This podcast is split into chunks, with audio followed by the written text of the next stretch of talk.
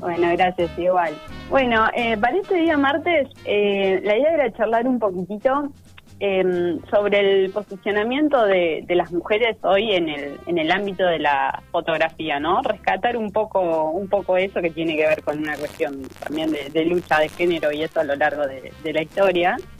Eh, obviamente, quizá las, las cosas que se han conseguido hoy en día o el posicionamiento de, muchas de las mujeres eh, es producto de, largos años, ¿no? De, atravesar situaciones eh, desde, digamos, desde los años 60, así en siglo XX, ¿no?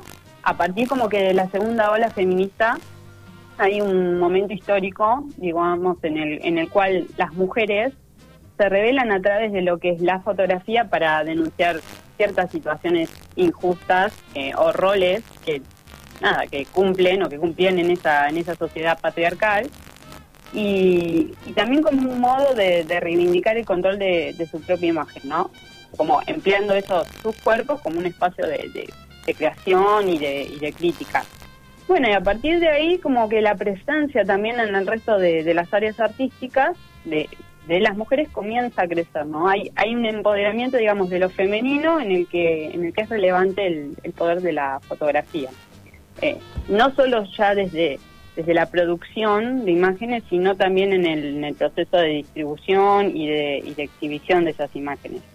Eh, podríamos irnos para atrás, digamos, eh, en, en varios ejemplos. Hay, hay una fotógrafa que es eh, Francis Johnston, que ella ya en, en el mil, 1897 sí saca un, un artículo en una revista titulado Lo que una mujer puede hacer con una cámara y ella es como que considerada la primer fotoreportera de la historia, si se quisiera, porque es como que fue una pionera en hacerse un hueco en el, en el mundo masculino de la fotografía profesional, ¿no? Y además pensaba que eso podía ser el, como un vehículo perfecto, digamos, para la emancipación de las mujeres y bueno, a partir de eso publica ese artículo, obviamente era una inconformista, digamos, no estaba en absoluto de acuerdo uh -huh. con ese rol pasivo, sumiso o tradicional, digamos, que la sociedad le otorgaba a las mujeres, ¿no? Eh, bueno, así hay varias, pero la idea hoy era compartir un, un poquito no más contemporánea, eh, por ahí del trabajo y de y de la historia personal de, de dos fotógrafas, una argentina, eh, Adriana Lestido, uh -huh. bastante reconocida, y la otra una uruguaya que es Diana Mina. Bien, escuchamos. Adriana Lestido es una de las fotógrafas argentinas contemporáneas más destacadas. Nació en Buenos Aires en 1955.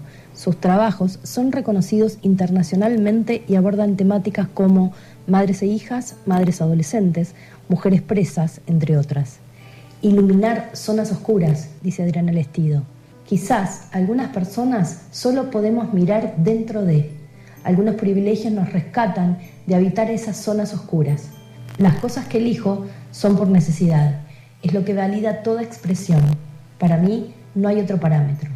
Si no hubiera sentido la profunda necesidad de mirar dentro de una cárcel, jamás habría podido hacerlo. Y ahora, si lo dicen, no puedo volver a entrar. Me lo han propuesto varias veces, pero ya vi lo que tenía que ver, ya está. Para mí fotografiar también es como quitarme oscuridad de encima, como iluminar zonas oscuras. Eso tiene que ver con mi historia y con cosas que necesitaba sacar afuera. Necesitaba ver para iluminar. Ella no concibe la fotografía sino como un complemento de su vida, de sus críticas a la sociedad de su condición de mujer en un país machista. Ella organiza sus proyectos a ritmo lento que interrogan profundamente el mundo donde vive.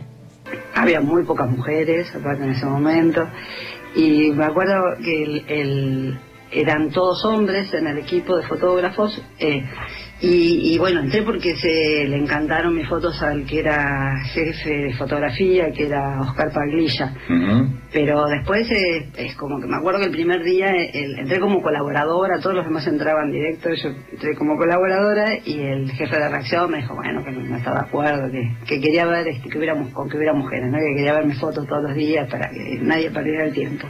No estaba de acuerdo con que hubiera mujeres. Él se arrepintió después siempre de eso, digamos, de esa primera. Fue una mí una cosa cocorito, me parece, más allá de que lo pensara quizás realmente, no sé. El tema es que a la menos de la semana, o sea que entré con una presión fuerte, porque era mi primer trabajo en periodismo y con esa cosa de que no saber si, ¿no? si estaba en un lugar que, bueno. Para aproximarme a Adriana Lestido, elijo las palabras de Marta Dillon, en lo que se ve publicado en el suplemento Radar de página 12. El desafío es vaciar la mente, saquearla, al menos, de la información que la obligan a dar las mismas huellas, y así invitarla a ver. Que la imagen devuelva la mirada, que rebusque dentro de quien se asoma. Así es como fotografía Adriana, como si al obturar permitiera un tatuaje fugaz sobre la superficie de su alma, un sentimiento. Develado, el sentimiento es luz y sombra, el juego que anima la existencia. No es fácil exponerse así, hay que atreverse, andar en carne viva, disponible, dejar que la vida imprima su huella sin piedad por el estado de conciencia. Así es como mira Adriana y así es posible ver a través de sus fotos, más allá de la anécdota, aunque las anécdotas que alumbraron estas series hayan prestado su contraste dramático para que la fotógrafa dibujara un camino de desamparos al que todos y todas estamos expuestos. De que el haber tenido a tu viejo preso eh, en, la infancia y, y después a tu, a tu pareja desaparecida te marcó el tipo de, de relato fotográfico, mm, sobre todo porque ahora suscitas lo de la relación madre-hija y la ausencia del hombre. Es muy marcada quizá la ausencia del hombre en tu obra. Sí. Pero yo no sé si preferís subrayar eso así preferís la mirada respecto de la mujer? Yo en realidad empecé haciendo las presas porque pensaba más fotografiar la maternidad en situaciones críticas, a las madres que estaban presas con sus hijos, que me había enterado que de ahí salió, ¿no? Y después fue tomando más fuerza la cosa de estar preso. Y yo pensaba que nada, que tenía más que ver con mi rollo con la maternidad, con ver cosas ahí, ¿no? Es como, y con qué, bueno, sí, seguramente, ¿no? Mi historia con mi viejo preso, ¿no? Es como, nada, ¿no? Es como, y con la de, cuando, una vez, digamos, cuando mostré, una de las veces que mostré las presas, que fue una muestra muy grosa, que yo ya la había mostrado, digamos, por mi cuenta, pero se volvió a mostrar unos años después en Bellas Artes, que fue un, una muestra que curó María Lera, que era, es, la, es la viuda de Humberto Rivas. Y ella ahí es como que hizo una referencia a la cosa, digamos, a la carga de mi compañero desaparecido en esa serie, ¿no? Y yo, bueno, dije, sí, está esa carga, por más que sea, ¿no? Como esté. Y después, cuando mostré por primera vez Madres e Hijas, que sea que Madres e Hijas para mí fue un quiebre grosso, ¿no? En muchos sentidos. Y ahí Marta Dillon, digamos que, bueno, que era una de las protagonistas de las historias, escribió una nota muy bella para la página, y ahí para Radar, en Radar había salido, y, y ahí ella eh, habla, digamos, de mi viejo de mi viejo preso y de mi compañero desaparecido. Cosas que yo nunca había dicho, en realidad que ella sabía porque éramos amigas, digamos, pero no era algo... Y que para mí, cuando la leí fue choqueante, porque, nada, yo... Pero después dije, bueno, está en todo su derecho. Yo les puse que ella ponga mi vida, ¿no? en todo su derecho. Y no solamente eso, sino que pensé es que, claro, eh, todo viene de ahí también, ¿no? Es como que esa es la carga que, digamos, la, la cárcel de mi viejo, digamos, y la desaparición de mi compañero, yo creo que eso es lo que está eh, por detrás de todo mi trabajo. Por detrás de todo mi trabajo. Para vivir hay que saber perder y también entregarle a los tiempos felices los honores de la risa. De eso se trata cada una de las historias que cuenta Adriana. Escenas robadas al tiempo, porque ese tiempo es conocido y recuperado para quien ve. Una mujer presa frente a lo que será su comida, sí, pero también la evocación del hambre sin más. Una madre que se deja consolar por su hijita. La soledad frente a la inmensidad de las propias decisiones. Adriana Lestido indaga en la vida a través de la fotografía y así abre una falla en el misterio cotidiano por la que es posible espiar y reconocerse. Y para mí lo que hay por sobre todo es la presencia. Como la presencia en el sentido de estar presente y conectar realmente con el otro, con lo que está pasando. Porque paradójicamente desde esa presencia es que uno se fusiona y, con la situación, ¿no? Es como que muchas veces me dicen que parece que yo no estuviera, digamos, en las fotos, ¿no? Como que no. Y eso es por la presencia, digamos, por la manera de estar presente en lo que estoy mirando, ¿no? Por la manera de estar presente en lo que estoy mirando, ¿no? Asomarse a esta grieta es un desafío filoso. Puede que la hoja despelleje a quien ve y lo deje en carne viva, pero así se cerraría el círculo del arte. Así es como algo, después de este recorrido, se habrá movido dentro. Eh, nada, soy una luchadora, creo, ¿no? Como, qué sé yo, eh, con la herramienta que sea, ¿no? Y desde, desde donde sea, qué sé yo. No, no podría definirme como una mujer fotógrafa. Es como, sí, soy como una fuerza, siento que va para adelante, ¿no? Y que abre algo. Sí, soy como una fuerza, siento que va para adelante, ¿no? Y que abre algo. Para mí, a veces con suerte para otros, ¿no? Es como, como a veces siento que soy un poquito abre camino, ¿no? Como, y eso creo que en eso, por ahí cuela todo, todo ¿no? Desde eh, mi trabajo personal, el, trabajo que hago con los talleres, que es muy vital, ¿no? Y, y así también muy, así este, muy, de mucho crecimiento para todos. Y y eso siento que soy eh, una fuerza que va para adelante, ¿no? Como... Diana Mínez es una referencia cuando se habla de fotografía en Uruguay. Artista visual, docente, investigadora y crítica. Cuando la entrevistan acerca del lugar de la mujer en la fotografía en los años 40 o 50, ella responde que la sociedad de esos años era fuertemente excluyente, ya que la mujer solía acompañar al esposo, era la pareja. Cuando se trataba de un estudio profesional, se encargaba de retratar a los niños, es decir, que estaba en el rol que le correspondía. Señala además que las fotógrafas no tenían aparición pública.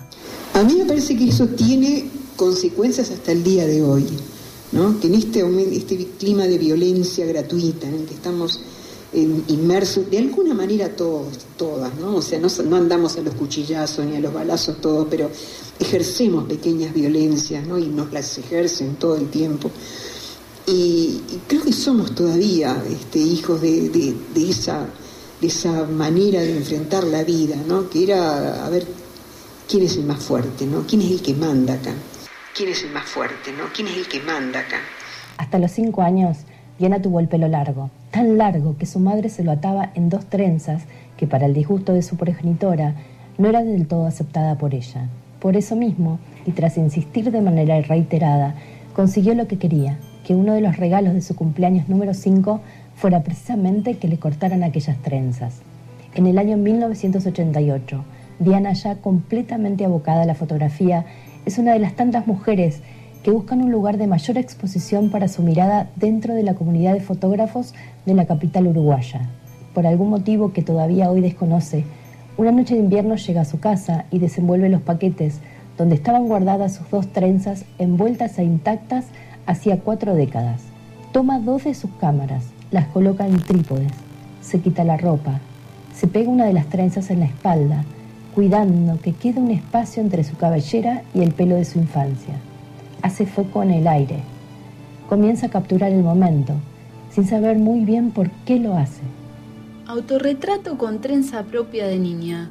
Así se llama la foto que captura en ese momento. Tiene una historia que además de ser personal y particular, en el caso de Diana Mínez es colectiva y representa un movimiento que buscó darle más cabida a las miradas de las fotógrafas de la época de ese movimiento y esas ganas de poner a la fotografía femenina en un sitio relevante dentro del circuito nacional uruguayo de aquel momento, surgió Campo Minado, una muestra que en agosto de 1988 expuso las imágenes de 11 fotógrafas destacadas.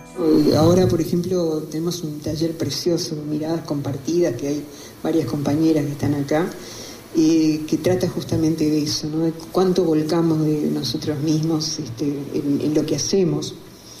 Eh, lo hicimos también en Campo Minado cuando hicimos la muestra de mujeres fotógrafas, porque nosotras mismas nos preguntábamos qué tan diferente era la mirada de la mujer. Y quienes nos criticaban nos decían, bueno, a ver, si ustedes no saben de quién es la foto y ponemos ahí varias fotos, pueden decir cuál fue hecha por un hombre o por una mujer. Es una cosa tonta, porque no se trata tampoco de, que se vea, yo qué sé, el ADN, ¿no? pero sí que cada quien eh, desarrollara una mirada eh, coherente consigo misma, ¿no? Y notamos, por ejemplo, que para las mujeres era más fácil meterse en la tripa, ¿no? Sacar cosas bien de adentro. El hombre como era como más pudoroso de mostrar eso y que se refugiaba mucho más en, la forma, en la abstracción, ¿no? Mucho más hermético. Por más que eso también se fue rompiendo. Y creo que las mujeres tuvimos bastante que ver en, en eso de mostrar que se podía hacer una cosa como más de carne y hueso, ¿no? Bueno, escuchábamos la historia de estas dos fotógrafas con Flor López. ¿Estás ahí? Sí. Sí, estoy acá. Sí, sí, sí. Un poquito, bueno, las elegí a ellas dos, ¿no? Porque por ahí en el caso de Diana, cuando organizan esa muestra que es campo minado, es como que deciden empezar un poquito a reclamar un espacio para que aparezca la mirada de la mujer en, en la fotografía, ¿no? De, empezar a generar y a decir, bueno, que, hay más, que se animen a, a mostrar y a exponer sus, sus trabajos, ¿no? eso abrió un poquito el juego a todo lo que es eh, exposición fotográfica, sobre todo femenina, en, Uruguay. Y bueno, y en el caso de, Adriana, porque eh, es tiene una, una forma diferente, digamos, rompe con esas construcciones eh, asociadas quizá a veces o a las relaciones desplegadas entre todo lo que es el género masculino y femenino y como que puede mostrar todo lo femenino en otra clave, ¿no? Desde desde madres adolescentes hasta mujeres presas, eh, hasta la relación madre-hija. Es como que trabaja con, con otras formas de representar la realidad. Una mujer, digamos, que mira a otras desde, creo yo, desde un nuevo modo de ver, desde ese dejar de ser observadas para observar, eh, como que rompe un poco con ese paradigma de, de, pasividad de la mujer al otro lado del objetivo, pero me refiero no en el sentido de darle una una entidad a las, a las protagonistas mostrando a veces sus problemas, eh, una sociedad que, que, no gusta, o sea, como en el caso ¿no? de, mujeres presas, eh, o vivencias personales, como, en el caso de madre e hija. Eh, muchas veces metiendo temas que quizás resultan incómodos, ¿no? o a veces tabú, pero bueno, miradas que por ahí hablan en términos de, de diversidad, de respeto, de inclusión. por eso las, las elegí un poco a ellas dos. Bueno, y me imagino que en otros rubros eh, similares a, la fotografía ha sucedido lo mismo, ¿no? Sí, yo, yo rescaté dos, pero tenemos en otros rubros montones de pintoras, artistas que por ahí han quedado ahí perdidas. Quizás justamente las que ahora yo rescaté son quienes han logrado como darle una vuelta de rosca, ¿no? A, a esta a esta mirada femenina, a esta presencia, si queremos, de, de la mujer en la, en la fotografía. Eh, pero tenemos para mencionar a lo largo de la historia muchas, muchas más. Muy bien, Flor López aquí en Mañanas Urbanas. Dentro de 15 días, Flor, nos volvemos a encontrar.